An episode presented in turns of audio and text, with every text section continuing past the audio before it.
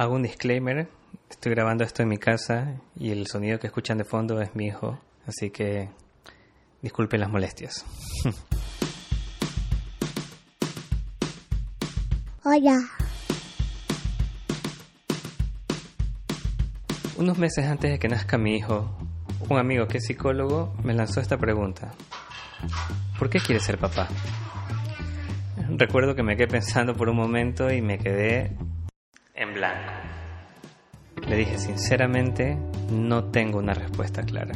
De hecho, puedo decir que siempre supe que quería tener un hijo o hija, pero la verdad es que no me había puesto a pensar en qué significaba esto, o si quería ser papá, e incluso todas las responsabilidades que eso conlleva.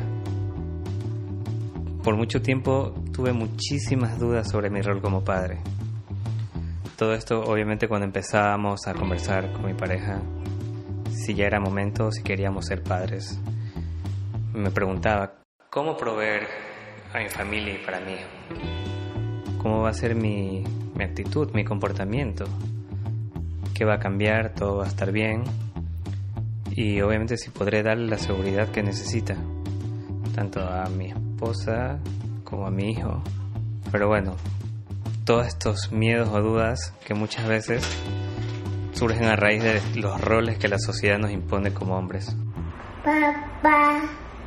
Dos años después del nacimiento de mi hijo y después de leer docenas de libros y artículos sobre la paternidad, que hago paréntesis acá porque no sé si les ha pasado, pero la mayoría de cosas sobre la paternidad que están ahí, de hecho están orientadas a, madres, no a los padres, como nunca nos hablan a nosotros. No sé por qué. Pero bueno, esto me llevó también a aprender a respirar profundo en muchas situaciones. Puedo decir que me he empoderado como hombre y como padre. Me siento más seguro. Siento que puedo manejar algunas situaciones de mejor manera. Obviamente voy aprendiendo en el camino Aún tengo muchas dudas y muchísimos más miedos que antes, pero también sé de muchos padres que se sienten igual.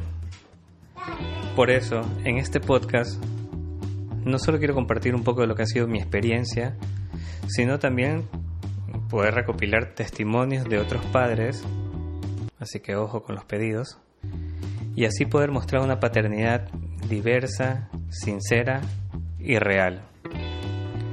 Pero sobre todo, quiero poder demostrar que no estamos solos hay muchas formas de llevar la paternidad, porque somos y seremos padres sin resolver. Te pega.